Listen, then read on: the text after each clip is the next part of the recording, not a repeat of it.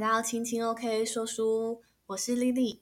今天想要和大家分享的书籍呢，是《一日丢一物的简单生活提案》，作者为蜜雪儿，译者呢为黄小涵，出版社为幸福文化出版。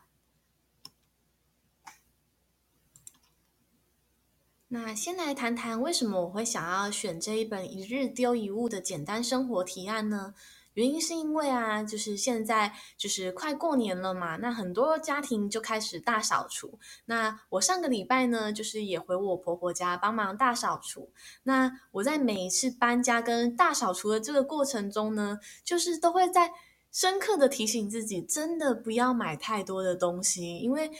那些过分的拥有都会让自己是有一个负担的。对，尤其是扫起来的时候，真的非常的累。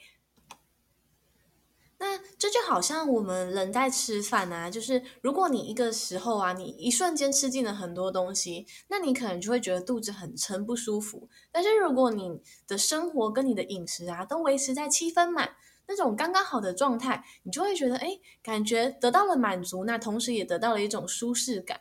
那我知道。呃，这本书啊，其实很多人都会听过极简生活嘛。那但其实这本书啊，它并不是那种极端的极简，就是要一无所有的那一种。它是属于，就是我觉得它像是更精准的那种。也就是说，我们透过思考，更精准的去思考自己的生活中想要拥有哪一些物品。那这本书的作者呢，蜜雪儿，她是日本的超人气主妇。那她自己就是一开始是在呃日本那边撰写了部落格，那有非常多的读者。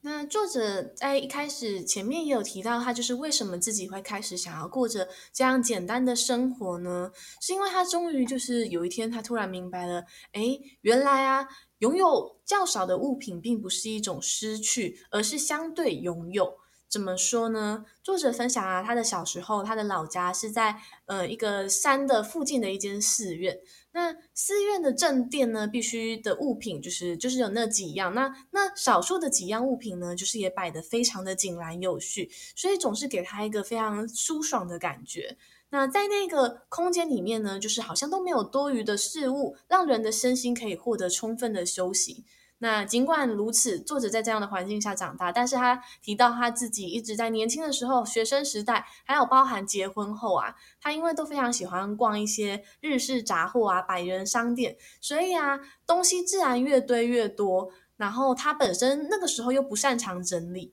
对，那所以他的房间就是乱成一团。那直到有一天，他发现了一件非常重要的事情，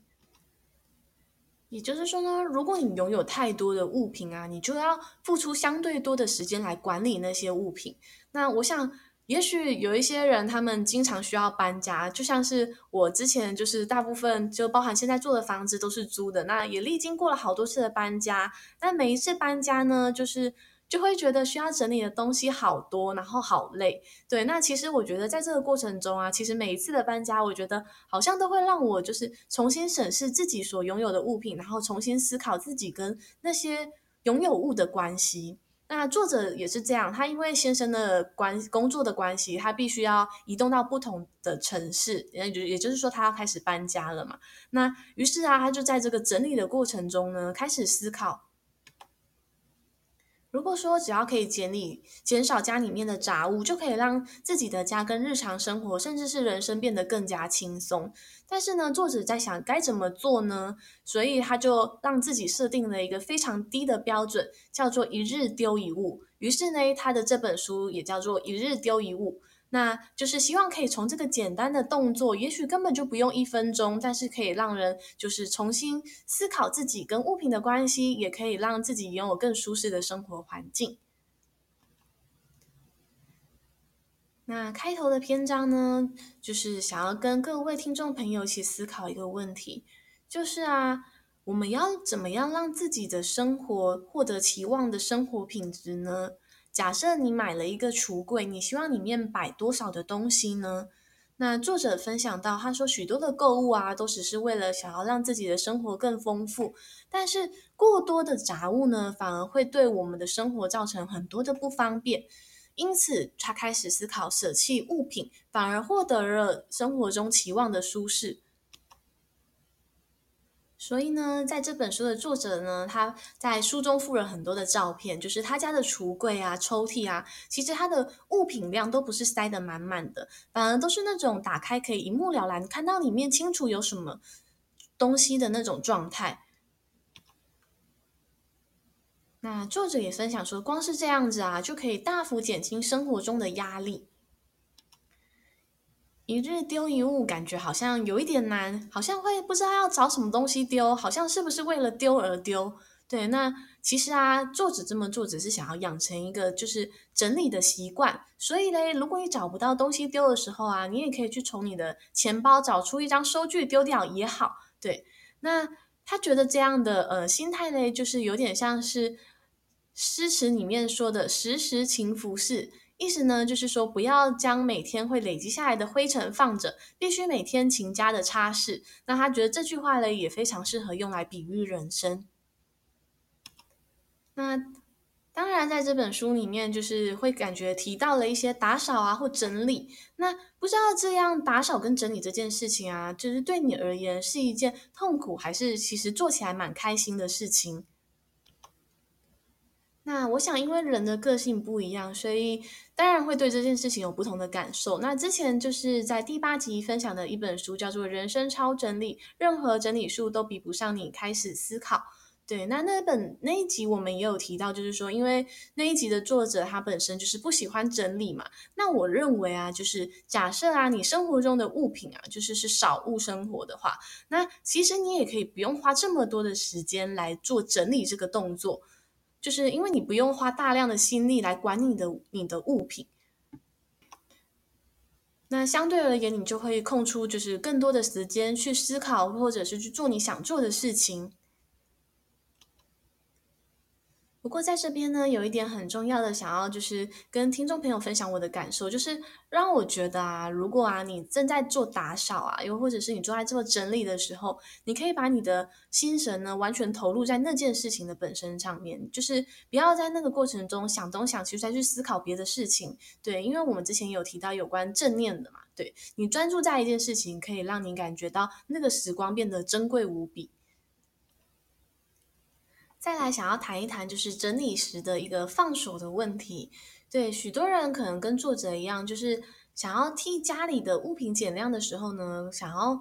丢掉东西的时候，就会浮现一个念头，就是说，哎，当初买这个的时候很贵，丢掉很浪费，或者又或者是说，哎，这个东西充满了我去哪里的回忆，或者是我跟谁的回忆，那好像就是觉得我把那个东西丢掉了，这个回忆是不是就不在了？对，那其实回忆就是最放回忆最珍贵的地方，其实是在我们的心里面嘛。所以其实回忆并不会因为那个物品就是被你丢掉之后消失不见。不过呢，我觉得在整理的时候啊，有一个很重要的点是你要诚实面对自己的心情。也就是说，如果那个东西啊，真的是你想要留下来的话，那你就好好的把它收藏着吧。你就不用去看一些部落客啊，又或者是一些整理的书籍，告诉你说，哎，这类的东西需要丢掉。那你就好像没有经过自己的感受跟思考，就把那个东西给丢了。对，我觉得要诚实的面对自己，毕竟生活是属于每个人的嘛，每个人的想法会不一样。那。再谈回就是想要放手却无法放手的这个问题呢，作者说，其实啊，这种时候我们最重要的应该是想着现在会如何。如果现在已经因为杂物过多，然后打扫不易，也认为对家事效率太差的话嘞，就不应该困在未来或者是过去里，必须果断的放手。也就是说呢，你应该要思考，就是说你现在拥有这个东西是否会为你现在加分。假设一件衣服啊，它即便呃，对你来讲，拥有很多的回忆，或者是买的时候很贵，但是你现在穿起来就是已经不适合的话，那你就可以开始思考，就是诶，是不是可以把它转手卖掉，或者是送人？那如果你思考过后，你真的想要把它留下来做纪念的话，那你就好好的把它收藏起来，也是没有关系的。在整理的议题里面啊，还有一个很重要的议题就是。关于如果我们整体到公共空间，那那个空间如果有别人的物品，我们该怎么办呢？那通常就是在这种年节的家庭大扫除啊，也很容易遇到这种问题，就是假设爸爸想要留住那个东西，但是妈妈却一直很想丢，那这个时候嘞，就是轻则可能就是一方可能会妥协，那如果严重一点的话呢，可能就是会闹得大家吵架或者是不愉快。那其实这些都当然是非常不值得的嘛。所以也就是说呢，我们整理东西呢，就是先从自己的物品开始做管理。那如果你身边的人呢，觉得你的改变是他们也想要的，那自然而然呢，就是会互相影响。对，但是这个很重要的一点呢，就是我个人认为是你不能加诸自己过分的期待，用那份期待就是对你的家人做情绪上的勒索。对，因为每个人的空间都需要被尊重，毕竟家是让每个人放松的地方。在书中呢，我觉得作者有一个很棒可以给各位参考的部分呢，就是我们经常会在购物的时候列购物清单嘛。那作者呢，在本书有使用一个方式，就是你可以列出自己就是想要适合舍弃的物品清单。呃，比如说呢，假设包包里面，你可以开始思考说，诶，包包里面的紧急药物是否还有需要呢？就是它们有没有过期呢？那又或者是说，里面有没有一些已经过期的展览 DM 呢？又或者是说，拿到的一些传单已经不需要了？那又或者是说，在你的钱包里面啊，有没有呃一些出国留下的一些外币啊？那这些东西是需要做怎么样的处理呢？又或者是说，有没有一些优惠券啊，是你根本就不可能再去那一间商店购物的？这些都是你可以考虑，就是把它列进舍弃清单的选项之中的。那其中有一个点呢，我觉得非常值得注意的是，就是有时候我们家里呀、可能会呃拥有太多同样功能性质的产品。也就是说，假设你的文具柜里面可能就有三把剪刀，但是你每次都只会习惯用其中一把，也许那另外两把你根本就不常用，也不好用。这个时候你就可以考虑把不需要的，就是做处置。那关于这点呢，其实我觉得我最常。会堆在我家文具柜里面，应该就是笔记本吧。对，然后很多笔记本呢，可能前面就是诶只写过一两页，那又或者是说，诶这些都已经是买了好几年的都没有用。但是我习惯用的可能就是那几本，那可能当初买下的原因也已经想不起来了，也许只是觉得说，诶，我想要有一天可能会把它拿来用来写什么。对，像这个啊，我觉得觉得其实东西放在那边没有用，就失去了它的价值，就是其实也蛮可惜的。所以我后来啊，就是想说，诶，可以把它考虑送人，让那个物品呢去到就是有需要的人身边，反而就是可以发挥它更大的价值。书里面呢，其中有一个篇章呢，就是我觉得想特别提出来跟听众朋友做分享，就是关于整理啊，还有我们摆设的一些动线啊，是否能可以创造出一个让我们利于清理或者是维护的环境，这点非常重要哦。因为有一些人，他们可能整理之后好不容易恢复了到诶他想要的状态，但是没两三天又乱了，那很有可能就是因为那样的整理过后的环境是一个不。利于维护的状态。作者也说着，正如扫起来很麻烦的家，就会让人没有什么打扫的意愿一样，丢垃圾很麻烦的家，也会容容易成为堆满杂物又混乱的家。那过去啊，就是我在硕班的时候啊，因为我是念人因工程相关的，人因工程就是有点像是我们说的人体工学。对，那当时啊，其实就是我们上课的时候有提到一个概念呢，就是让。物品啊，跟环境来适合人，不是人去迁就那个环境或物品。所以啊，其实，我觉得也许学人因工程对我来讲最大的收获，就是我也可以把它放在我自己的家里的动线或者是物品的摆设上。比如说厨房的调味料啊，拿起来顺不顺手，安不安全？然后还有家具的摆设上面啊，这样子动线顺不顺畅，会不会让生活中有一些潜在的危险因子呢？那打扫这个扫把有没有办法顺利的扫到呢？还是我必须要移开很多的物品才有办法拖地跟扫地？那不容易维护，就相对会让人更不愿意去维护。因此呢，就是我们要。营造一个让我们可以让行动上非常有效的生活环境。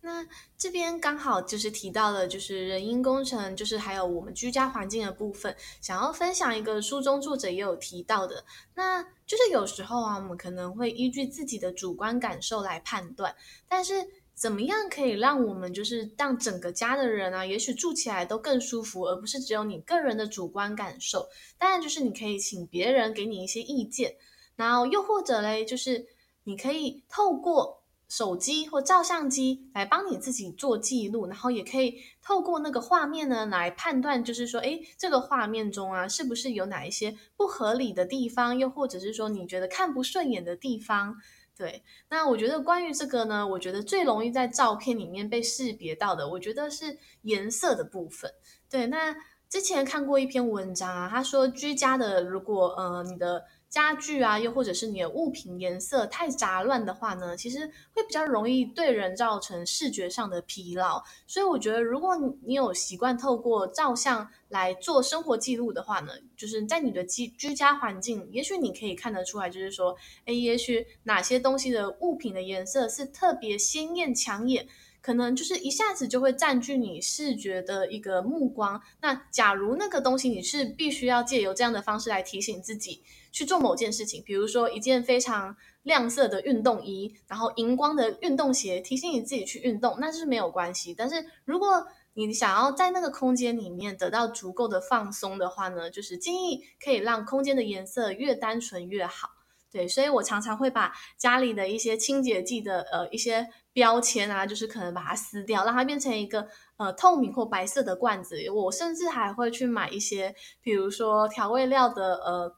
专门装调味料的罐子，然后来装我的酱油或者是味淋等等的。对，那我觉得因为那样子做，对我自己个人而言是，我觉得打开冰箱会觉得有一个很舒适视觉上的冰箱。对，那个画面会让我觉得自己看起来很开心。作者同时也在书中分享呢，就是透过这个呃断舍离的过程呢，就是让他自己变的更懂得仔细品味物品。对，那他在使用这些物品的时候呢，他会觉得说，哎，他们并不是多余的，那他们就是是我很宝贝、很珍贵的东西。那透过这个过程呢，就是好像也会感觉生活更幸福。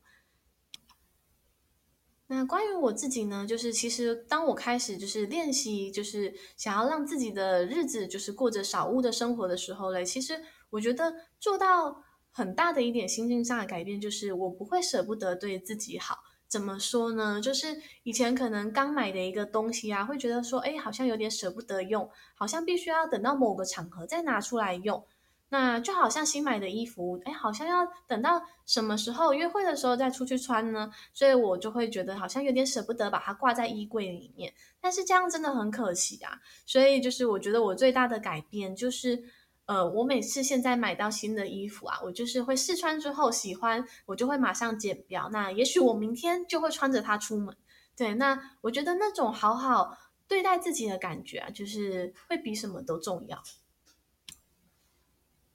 这边我想要分享，就是书中作者的一段话。他说有一句禅语叫做“明珠在掌”，意思是宝物就握在自己的手上。这句话呢，是用来提醒人们，是否只愿望着远方的远处探索，而忽视了自己已经握在手中的宝物呢？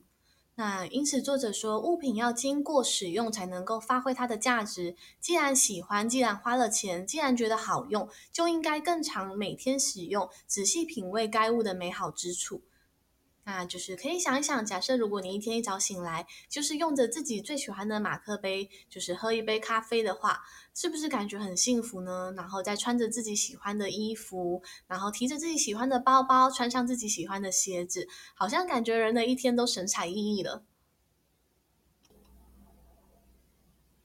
接下来呢，我想要整理一下书中的呃一些重点，然后跟大家做分享。那我分门别类整理成了。六大点，那第一点呢是决定物品的固定班底。那作者说到嘞，就是让喜欢的物品成为家里的固定班底。那作者说，比如说他一直都很习惯，就是用无印良品的牙刷，那所以他们家的牙刷一直以来就是使用无印良品的。那嗯、我家其实呢，就是我最近自己也换了无印良品的牙刷，那我觉得它的刷头还蛮小的，也蛮好刷的。对，那就是我之后也考虑呢，就是可以帮我老公买呃一样的牙刷。对，那这样还有一个好处就是画面看上去也会感觉就是很一致。对，那当然就是每个人的习惯不一样，就是你可以选择就是你喜欢的物品成为你家的固定班底。那这样还有一个好处呢，就是可以节省许多的时间，就是在产品的选择上面。对，那你就有更多的时间可以去做你其他想做的事情了。那第二点呢，是决定不买的东西。什么叫做决定不买的东西呢？就是假设啊，有一些产品啊，你家是根本就不需要的，那你以后就是你去逛超市啊，或者是逛卖场，或者是逛网络商店的时候，你根本就不用去看那一类。那比如说像是哪一些东西呢？像是嗯、作者有分享到，就是他们家并不会买专用的清洁剂。对，那他们家的清洁剂呢，通常是通常会是用就是精油调和而成的清洁剂。那作者可能会习惯用薄荷啊或柠檬等精油把它调成就是清洁剂。所以也就是说，大卖场的那些清洁剂呢，就是他们家绝对不会买的东西。那还有一个我觉得非常棒的，就是我也可以学起来的部分呢，就是作者他们家就是通常不会买一些装饰品，那作者会选择用花卉来当成他的居家装饰，那就是可以随着不同的季节啊做更换。那他说，当然就是还有看到花的时候，心情会感觉非常的好。那作者也分享说嘞，就是当花卉开始进入他的生活之后啊，他就失去了添购杂货的欲望。那凡以花卉作为中心，然后布置家里，就不会再想要买那些杂货了。那尽管就是花卉，当然就是也都有它的寿命的限制，但是呢，就是作者说，反而有时候啊，会因为每周五都可以就是去购买新的花卉，就是反而心里会有一点期待。那在这个过程中呢，当然也会让自己的生活有了其他的兴趣跟乐趣。再第三点呢，是只买当下需要的量，就是不要过度的囤积。也就是说，你的物品呢都是维持在适量就好。那有时候呢，就是我们可能会因为便宜，或者是有一种预防性的心态，就是觉得好像要多买，把它储存起来。对，然后就好像之前就是有一个。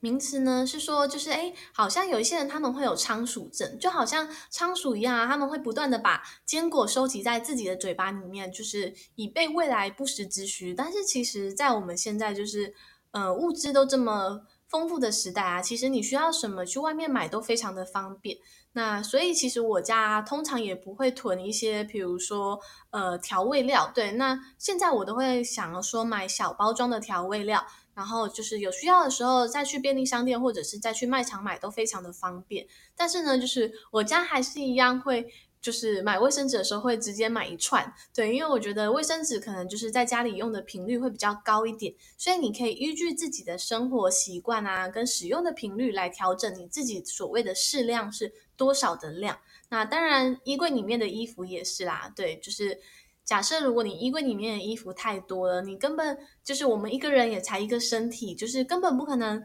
穿这么多。那有些衣服就是可能一直都被你放在那边没有使用，也很可惜。所以你可以决定出，诶，你自己就是，也许你这一季就是你需要多少的衣服量呢？就是你可以好好的思考这个问题。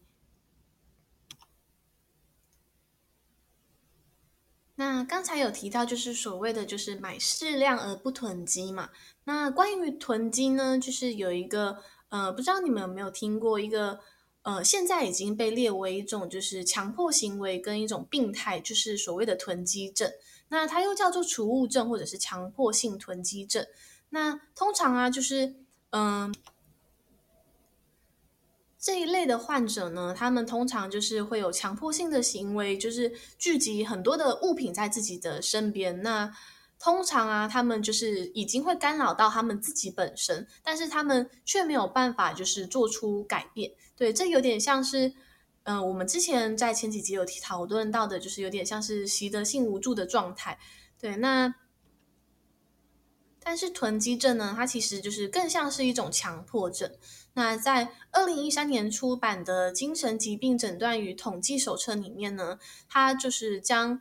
呃囤积症正式列为就是一个疾病。那如果对于囤积症就是想要有更深认识的人，就是也可以透过网络上，像是维基百科或者是非常多的呃网页或书籍，其实是会有讨论到的。那就是我觉得特别想要分享的呢，就是嗯、其实囤积症啊，他们说就是假设如果想要做治疗的话呢，其实应该是要鼓励病患学习从宽恕出发，也就是说他们必须要学着就是说。割舍过去生命中沉重的负担，然后学习对那些旧的事物告别，然后重新为自己的生活空间空间做一个梳理。对，那我觉得其实很多的整理啊，最终还是要回归到自己的内心。因此呢，第四点想要分享的呢，就是舍弃负面的思考。那作者呢，就是也提到说，除了物品外啊，对自己来说太多余的失去，其实也应该要舍弃，放下让每天蒙上阴影的负面想法或者是处事态度，让心灵能够更加的轻盈。那这个部分该怎么做呢？就是其实啊，你可以透过写一些感恩的笔记啊，或者是一些对未来期望的笔记，对，就是。透过这些呃，把正面思考的东西写下来啊，帮助自己强化那个呃正面思考的过程。那当然就是负面情绪啊，也不是说呃你完全就是要觉得好像它是一个很讨厌的东西，只是鼓励我们不要钻牛角尖的去在那个情绪里面，然后让自己不断的沉沦下去。那就是你觉得写这些期望啊，或者是感恩的笔记，就是重要吗？还是有些人会觉得说，诶，为什么要花时间写这个？那就是我觉得作者分享有一段还蛮有趣的，他说，或许很多人会认为啊。每一位主妇应该要写的是家计簿才对，但是既然这件事情只会带来负担，那所以作者他想说，那我还是干脆不要写家计簿好了。那他说，以我家来说，放弃家计簿不会对经济方面造成问题，反而让时间与心灵更有余裕，让我想要更加庆幸自己没有再继续写家计簿。那所以作者取而代之的呢，就是他会写一些，就是写出自己的期望啊。又或者是那些就是正面啊，想要感谢的事情。那他说，因此呢，就是不会过度着眼在自己就是可能嗯、不快乐的地方上。那他认为这么做嘞，可以吸引就是一些更好的事情啊。所以就是有点像是正面吸引力法则。那接下来第五点呢，就是我整理出来的是带着柔软的心尊重他人对整理及人生的想法。对，那我觉得这份柔软的心啊，其实真的是要回到自己本身，呃，去做功课。因为我觉得当一个人啊，他足够尊重你自己，你才有办法就是以同样的态度去尊重他人。怎么说呢？假设一个人啊，他就是非常不看重自己的时间，那你要让他去做到尊重别人的时间，其实这件事情也是相对困难的嘛。那为什么在这一点呢？就是我会特别放进“柔软心”这个呃词汇呢，是因为书中有一段啊，作者分享说，一样是禅语，对，禅语就是呃寺庙里面的那种语言，对。那禅语他说有一句“柔软心”，他说指的是呢，保有自由的心灵，不受刻板印象的束缚，用广阔的视野去看待万物。所以，我们必须要努力培养出柔软心，不要强迫别人去做自己认为正确的事情，也不要强迫别人接受自己的价值观。那这就像是我们前面有说到的，就是假设你要整理啊，就是通常啊，就是不要去动别人的东西，那尊重别人的空间，就好像你也希望别人会尊重你的空间一样。那书中作者也有提到啊，其实改变他人都是非常困难的嘛。那与其就是一直想着想要改变其他人，不如可以思考自己打算怎么做。那这会比起满脑子都是他人的事情重要许多。那随时随地都想要将重心放在自己身上，专注在自己，想办法让自己的心情舒适，这才是最重要的。那最后一点呢，就是第六点，顺着自己的心情及直觉，打造理想的生活吧。对，那作者也有提到啊，他说，当就是我们生活中的呃物品啊，就是你需要花心神管理的物品减少之后嘞，心中的杂念也会跟着自然减少。那那个时候脑中浮现的行为啊，就是会是比较一些重要的讯息，那就是很像我们自然浮现出来的直觉，都会是对于生命中重要的事情。顺着直觉呢，就好像就是让我们可以更专注在当下眼前的一切，然后借有想此借以想起自己的享受自己的生活。那作者认为这样才是就是生活中应该有的模样，也是最好的生存之道。所以说呢，作者甚至有一个篇章啊，就是他提到，就是说，假设如果你的直觉告诉你想买的话，那就买吧。他说，当他养成了就是固定清理生活、一日丢一物的习惯之后啊，他说，慢慢的他可以就是不受未来跟过去的影响。那当他靠着直觉做出决定的时候啊，通常那些直觉也会更加的准确，因为他的直觉力也被磨练得更加的敏感。好，那以上就是我整理书中的一些呃作者想分享的部分，那我认为非常精彩的部分分享给各位听众朋友。那我再做一个整理，如何借由就是少物的生活，让自己的生活就是感觉更加的轻盈，然后更加的理想舒适呢？第一个，你可以决定你喜爱的物品的固定班底；第二个，你决定不买的东西，就是你可以节省掉你就是思考购物的时间。那第三个，只买当下需要的量，也就是适量，不要囤积。第四个，舍弃负面的思考，可以借由写一些感恩跟期望的笔记，带给自己一些正面的想法跟能量。第五个，带着柔软的心，尊重他人对于整理及人生的想法。最后一个，顺着自己的心情及直觉，打造理想的生活。那以上呢，就是本书一日丢一物的简单生活提案。那作者为蜜雪儿。那非常感谢你收听我的节目。如果喜欢我的频道的话，请记得追踪或分享给你的亲朋好友。那也欢迎你留言和我聊聊。我们下回阅读时光见喽，拜拜。